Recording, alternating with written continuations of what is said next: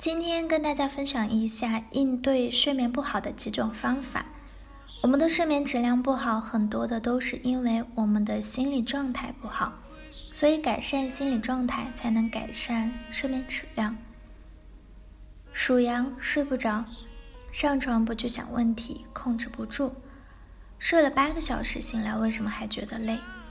睡眠是生理功能。也是最容易受到心理和社会因素影响的生理功能之一。研究表明，良好的睡眠能防病祛病，促进儿童的成长、成长发育，与每一个人的健康水平密切相关。但调查显示，百分之二十四点六的居民在睡觉这件事上不及格，即低于六十分。百分之九十四点一的公众的睡眠与良好水平存在差距。患有睡眠障碍的人不仅白天疲倦嗜睡、注意力分散，而且会引起烦躁、焦虑、易怒，严重的会引起心理障碍和精神疾病，影响与同事的关系和家庭关系。Sleep problems is not only a medical problem, more be affect people's healthy, work efficiency, and family happiness of social problems. 睡眠问题已经不仅是一个医学问题，更成为了影响人民健康、工作效率、家庭幸福的社会问题。目前，有睡眠障碍的人群已经越来越庞大，但是人们对于睡眠障碍的认识还很不足。影响睡眠的因素是有多方面的，而心理问题是其中很重要的环节。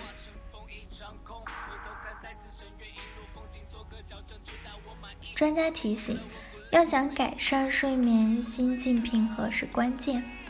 改善睡眠应该从改善我们的心理开始。In addition, the life to law to create a good sleep environment, sleeping position to correct. Before going to bed to avoid all sorts of undesirable stimulation, the exercise habit, so go to sleep more easily. 此外，生活要规律，要创造良好的睡眠环境，睡姿要正确，睡前要避免各种不良刺激，养成运动习惯，这样入睡才更容易。睡眠具有社会性，还是应该按照日出而作，日入而息的规律，最好晚上十一点以前上床入睡。上床后要切记，床是用来睡觉的。不要思考重要紧急的问题，夫妻吵架也不要吵到床上去。有健康的心态，上床睡觉才会安稳。心理健康非常重要，记好睡眠日记，比那些穿戴式的监测仪器更加可靠。希望大家能够自己调整。另外，现在很多人喜欢在上床入睡前玩手机、iPad、电脑等。现代电子设备同样会导致睡眠质量变差。手机、电脑等自发光性质的阅读器所放射出的蓝光能增强人的警觉性、兴奋性。上床入睡前使用这些阅读器呢，就会影响你的入睡失眠时间，导致快速眼动睡眠减少。而快速眼动睡眠是恢复我们脑力的睡眠过程。这个睡眠减少的话，转天早起就会觉得仍然很疲劳，所以晚上十点半以后就别再玩手机了，这些都是睡眠垃圾。睡前应该做适合睡觉的事情，比如泡泡脚，养成良好的睡眠习惯。